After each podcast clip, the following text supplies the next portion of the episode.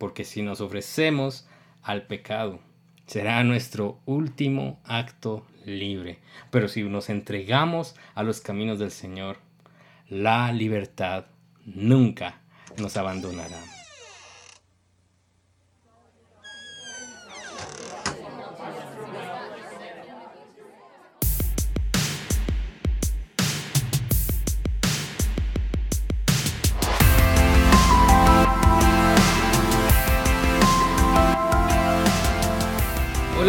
Tal? Salva Marroquín les saluda y sean bienvenidos una vez más al libro 67, el podcast donde juntos aprendemos a cómo ser ese libro abierto que cuenta los hechos de Dios en esta generación. Para mí es un gusto poder abrir la palabra de Dios y poder compartir, conversar y reflexionar con ustedes durante los siguientes minutos.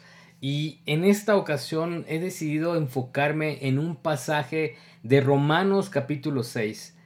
Eh, especialmente porque el apóstol Pablo, el escritor de la carta a los romanos, utiliza una figura que al parecer se contradice con, el Evangelio. Y es la, la figura de, de ser esclavos.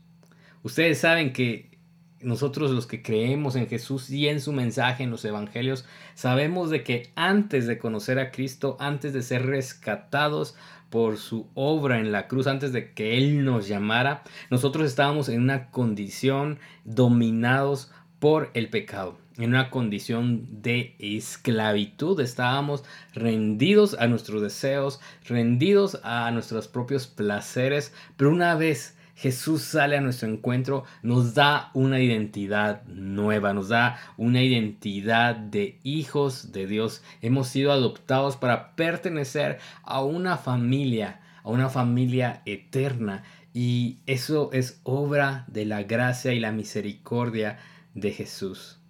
Sin embargo, pasan semanas, meses, años, un largo recorrido en su caminar cristiano, pero hay un, aparece siempre esa batalla una y otra vez, esa batalla que día con día nos toca luchar, es la batalla contra el pecado. El apóstol Pablo en el, en el libro de Romanos utiliza varias veces este concepto en donde nosotros estamos en una batalla entre vivir conforme a, a nuestras viejas prácticas, a nuestros viejos caminos, es decir, esclavizados al pecado, o por otro lado, nos invita a vivir en libertad, una vida de dependencia en ese Jesús, en ese Salvador eterno que tenemos día con día a nuestro lado, en ese Espíritu Santo que nos guía y nos empodera para vivir una vida de santidad. Sin embargo, muchas veces nosotros hacemos elecciones que tienen consecuencias por años. Te dejo una, el día que, elegiste tú eh, escoger esa carrera universitaria a la que le has dedicado varios semestres. Tú, por así decirlo, te, te atas, te comprometes los siguientes años para poder estudiar y desarrollar esta, esta carrera, esta licenciatura, esta maestría. Y es tu compromiso y te debes, te debes a este compromiso. Tienes que invertirle tiempo, tienes que invertirle recursos económicos, tienes que invertir horas de estudio, de desarrollo de temas, de contenido, de textos. Y al final, por así decirlo, tu identidad está colocada ahí en esa decisión que has tomado algunas decisiones más pequeñas, por ejemplo, haber elegido un equipo de fútbol y, y, reconocerte públicamente como un fan, tú no puedes cambiar de la noche a la mañana esa identidad porque tarde o temprano la gente eh, te criticaría por, por así decirlo. Imagínate que hoy le vas al Real Madrid y mañana le vas al Barcelona. Tú no podrías cambiar tu identidad de manera inmediata y serías visto como una persona falsa, como una persona que realmente no tiene un criterio real de qué es seguir a, un equipo de fútbol. Y así nosotros vamos confeccionando decisiones que, nos van como amarrando o, o posicionando en un lugar específico. Así es como funcionaba el pecado y es por eso que, que, el apóstol Pablo y en el Nuevo Testamento nos habla que hay una esclavitud del pecado que, que lidera a aquellos que no han conocido a Jesús, pero al conocer a Jesús, el poder de su gracia, el poder de la resurrección, el poder de su salvación, nos libera, nos permite vivir no atados a, a pecados de años, sino a vivir una vida nueva gracias a ese nuevo nacimiento que provoca Jesús. Y viene, entonces Romanos 6, lo vamos a leer acá, de versículos del 15 al 23, nos coloca en medio de esta discusión. Pablo dice en el versículo 15, ahora bien, ¿eso significa que podemos seguir pecando porque la gracia de Dios nos ha liberado de la ley? Claro que no no se dan cuenta de que uno se convierte en esclavo de todo lo que decide obedecer? Uno puede ser esclavo del pecado, lo cual lleva a la muerte, o puede decidir obedecer a Dios, lo cual lleva a una vida recta. Antes ustedes eran esclavos del pecado, pero gracias a Dios ahora obedecen de todo corazón la enseñanza que les hemos dado, es decir, el Evangelio. Ahora son libres de la esclavitud del pecado y se han hecho esclavos de la vida recta. Y, este versículo, amigos, el versículo 18, es el que más me llama la atención por la forma en que utiliza Pablo el concepto de esclavitud. Él una vez más dice, ahora son libres de la esclavitud del pecado. Es decir, ya no somos esclavos del pecado, pero decidimos obedecer de manera tal que ahora somos como, como esclavos de la vida recta, esa vida de santidad, de consagración que honra y adora a Dios. Pablo continúa en el versículo 19 y dice, uso la ilustración de la esclavitud para ayudarlos a entender todo esto, porque la naturaleza humana de ustedes es débil. En el pasado se dejaron esclavizar por la impureza y el desenfreno, lo cual los hundió aún más en el pecado. Ahora deben entregarse como esclavos a la vida recta para llegar a ser santos. Cuando eran esclavos del pecado estaban libres de la obligación de hacer lo correcto. ¿Y, cuál fue la consecuencia? Que ahora están avergonzados de las cosas que solían hacer, cosas que terminan en la condenación eterna pero ahora quedaron libres del poder del pecado y se han hecho esclavos de Dios. Ahora hacen las cosas que llevan a la santidad y que dan como resultado la vida eterna. Antes tú y yo éramos llamados esclavos por lo que hemos habíamos decidido obedecer, que eran nuestros propios placeres y, toda aquella tentación que nos alejaba de, del plan de Dios pero Pablo nos hace una invitación, una invitación de nuevamente ser esclavos. Pero esta vez no porque estamos atados a un Señor tirano, sino porque nosotros decidimos dejar a un lado la dirección total de nuestra vida y ser capturados, ser inundados, ser eh, tener esa profundidad de conocer que la voluntad de mi Señor Jesús es mejor que la mía. Y entonces yo decido vivir como esclavo de todo aquello que honra a Dios. Esa es la manera en que Pablo hace esta invitación de poder, como dice en el versículo 18, de poder ser libres de la esclavitud del pecado y convertirnos en esclavos de la vida recta. Eugene Peterson, amigos, eh, en su versión El mensaje, lo dice también en, otras palabras que me gustaron muchos. Y, y él decía, ofrézcanse ustedes mismos al pecado y ese será su último acto de libertad.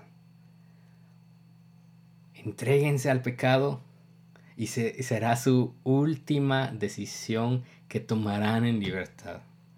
Pero por otro lado, ofrézcanse ustedes mismos a los caminos del Señor y la libertad nunca se agotará. Me encantó cómo, cómo Eugene lo dice de esta manera. Porque muchas veces el mundo y la cultura en la que vivimos nos dicen, ok, eres el arquitecto de tu propio destino, tú puedes hacer lo que quieras mientras te haga feliz. Y, en la forma en que traduce Eugene Peterson este pasaje romano, dice, ok, hazlo, pero será tu último acto de libertad. Pero si te entregas a los caminos de Dios, la libertad, la verdadera libertad, nunca se agotará. Pablo utilizaba la figura de los esclavos, amigos, porque un esclavo obedecía en todo hasta la muerte misma a un señor. Esas primeras personas que, que escucharon, los primeros receptores que escucharon la carta de los romanos, para ellos esto les hacía demasiado sentido. Ellos comprendían claramente que la voluntad de, un esclavo era la voluntad de su amo. Para, para un esclavo en esos tiempos no había poder de, criterio, poder de decidir si obedecía o no. Si el, si el amo decía derecha, ellos iban derecha. Si el amo decía izquierda, ellos iban hacia la izquierda. Sin embargo, cuando, cuando un esclavo era liberado, su voluntad volvía a tener valor y sus elecciones también. Es por eso que cuando Cristo nos liberó del pecado, nuestra voluntad se devuelve, nuestra libertad se nos entrega. Pero la consecuencia o la respuesta de cada uno de nosotros debería ser, ok, entrego mi libertad para la causa de Cristo. Entonces nuestra vida debería ser una respuesta constante gracias a la obra de gracia que Jesús hizo una y otra vez en nosotros. El Señor nos salva una vez y para siempre, pero la obra de santificación comienza desde el primer segundo y terminará hasta que te demos nuestro último respiro. Sin embargo, la naturaleza pecaminosa una vez más estará ahí continuamente, estará tratando de recordarnos el pasado del cual estamos decidiendo renunciar. Pablo nos hace entonces esa invitación, dejen de tener esa mentalidad de esclavos y si van a ser esclavos, sean esclavos de Jesús, porque ustedes ya no son esclavos del pecado. Sin embargo, Pablo por eso trae todo esto a la mesa, porque muchas veces nos inclinamos a seguir nuestros deseos y terminamos desobedeciendo a Dios.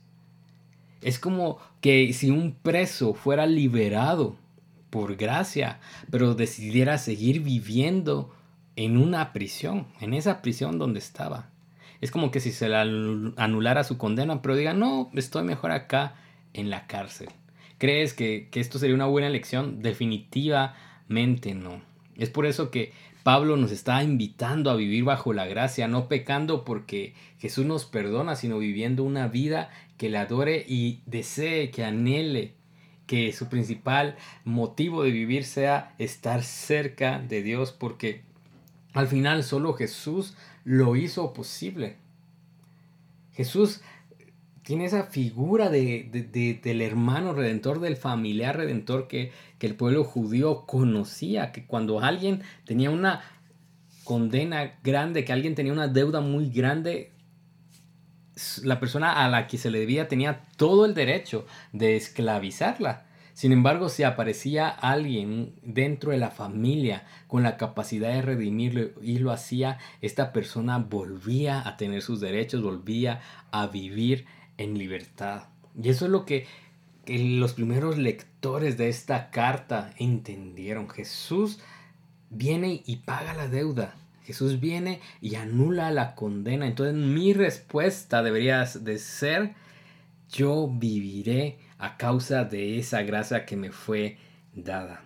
Sin embargo, una y otra vez nosotros estamos escogiendo en base a lo que vivimos ayer, lo que vivimos en el pasado y no hacia lo que el futuro en Jesús nos puede llevar a hacer. Yo a veces defino la gracia de dos maneras. La defino como, como un salvavidas que se nos es lanzado en medio de la tempestad en la tempestad de, nuestro pecado, en la tempestad del pasado que, que nos condenaba de los errores que estaban a nuestro alrededor y que nos estaban ahogando en medio de una tormenta. Y es ahí donde Jesús lanza ese salvavidas, nos alcanza, nos rescata y nos lleva a ese puerto seguro tan anhelado. Pero también creo que la gracia de Dios no, no termina ahí, no termina en simplemente ser rescatados. ¿Por qué? Porque Él nos da una identidad, nos da una identidad de hijo de Dios, nos considera siervos fieles a pesar de nosotros, a pesar de nuestro historial. El Señor nos empodera para buenas obras y nos da una misión, una comisión de anunciar su evangelio y hacer discípulos hasta el último de los confines de la tierra.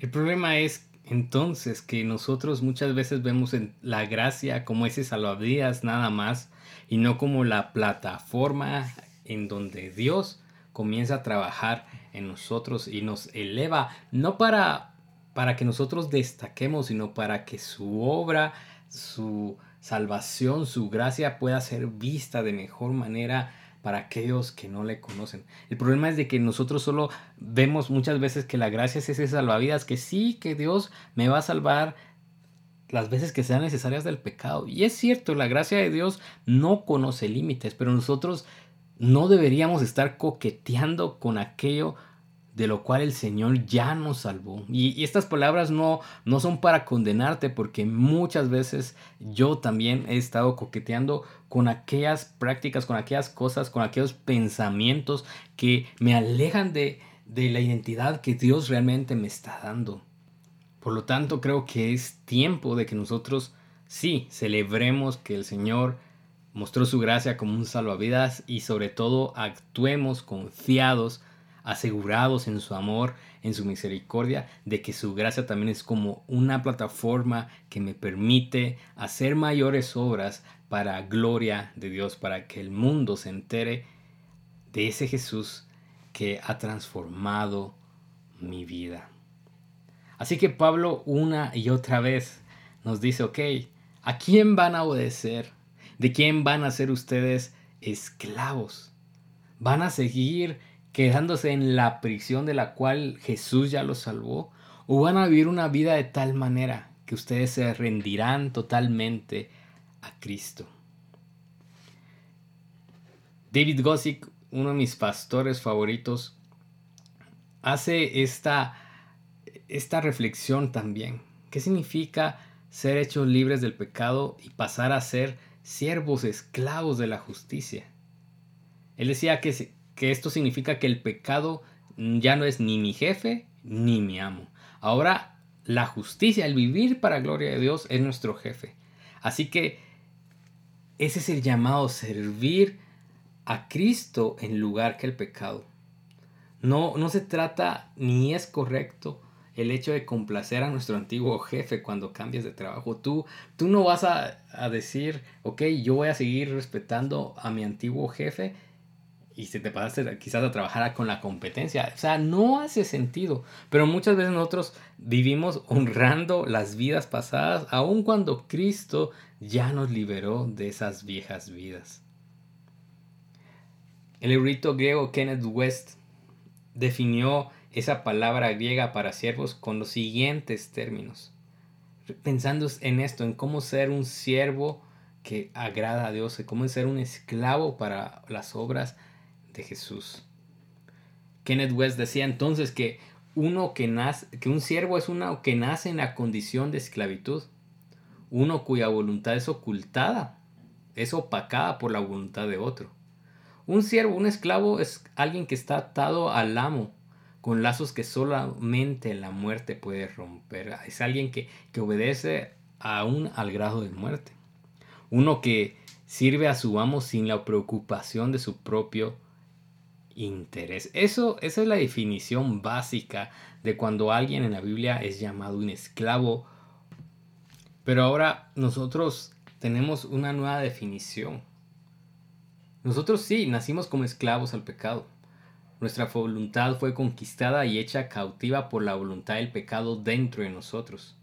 Nuestra esclavitud al pecado era tan fuerte que solo la muerte podría romper la esclavitud. Estábamos tan esclavizados al pecado que le servimos sin preocuparnos por nuestros propios intereses, incluso cuando el pecado nos destruía y nos alejaba del Señor.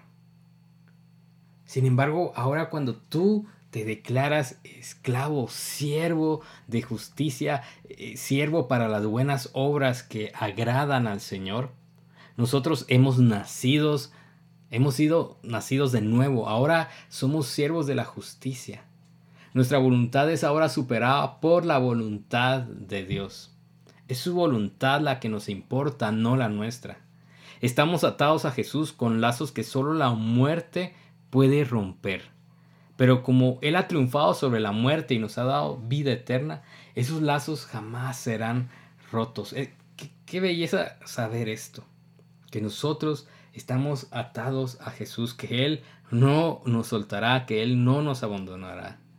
Y es por eso que esa, esa unión que permite Jesús de estar cerca de Dios, ahora nosotros el llamado es vivir voluntariamente sirviéndole a Él, sin preocuparnos primero por nuestros propios intereses, sino que confiando en que si buscamos primeramente el reino de Dios y su justicia, todo vendrá por añadidura.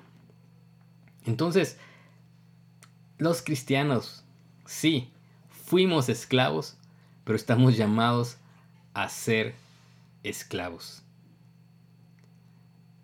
Es una burla decirle a un esclavo, no te comportes como un esclavo si él está encadenado a la voluntad de su amo. Pero sí puedes decirle esto, no te comportes como un esclavo a alguien que está en libertad. Cristo Jesús nos dice que ya no nos comportemos como si fuéramos esclavos del pecado. Hemos sido liberados y ahora debemos pensar y vivir como personas en libertad. Así que amigos, no se comporten como un esclavo del pecado. Ese es el llamado. Pero el llamado también es compórtate como si fueras un esclavo de Cristo, un esclavo de Jesús, alguien que rinde su voluntad para que la voluntad de Dios sobresalga en todo lo que hace, en todo lo que dice y en todo lo que pensamos. Qué bendición, qué bendición poder saberse libres, poder saber que nosotros ya no tenemos condena que nos debilita. Qué bendición saber que estamos en un proceso de santificación. Qué bendición saber de que nuestro Señor no es alguien que vendrá a castigarnos por nuestra imperfección, sino que nos alienta a permanecer en Él, a continuar en esa carrera, a seguir peleando esa buena batalla, porque vendrá un tiempo, una eternidad en donde esta manera imperfecta de agradar al Señor será perfeccionada para adorarle con todo lo que tenemos en espíritu y en verdad. Los cristianos estamos llamados a rendirnos a Jesús, a poder vivir de manera tal que Jesús sea lo que más importe en nuestras vidas, en nuestras historias, en esa biografía que, que estamos escribiendo. Y sí, estaremos en batalla contra el pecado, estaremos lidiando muchas veces esta, esta pelea entre nuestro viejo yo y, y lo que el Señor anhela que nosotros seamos. Pero podemos confiar en que Jesús ya venció al mundo, ya venció al pecado, ya venció el poder que nos ataba a una vida de esclavitud. Él ya anuló la condena y por tanto, aunque estemos batallando, hay suficiente gracia para vivir una vida de honra al Señor. Habrá suficiente gracia no para conocer al Señor como ese salvavidas que nos libera de nuestras tempestades, sino como esa plataforma en donde podemos poner nuestros pies y proclamar la grandeza de su nombre, la majestad de sus hechos, ese perdón inagotable que ahora define nuestra vida, nuestra identidad y nuestra eternidad. Así que amigos, decisiones tomamos todos los días. Espero yo que nosotros decidamos vivir vidas en libertad, porque si nos ofrecemos al pecado, será nuestro último acto libre. Pero si nos entregamos a los caminos del Señor, la libertad nunca nos abandonará. Que Dios abunde en cada uno de ustedes gracia y paz.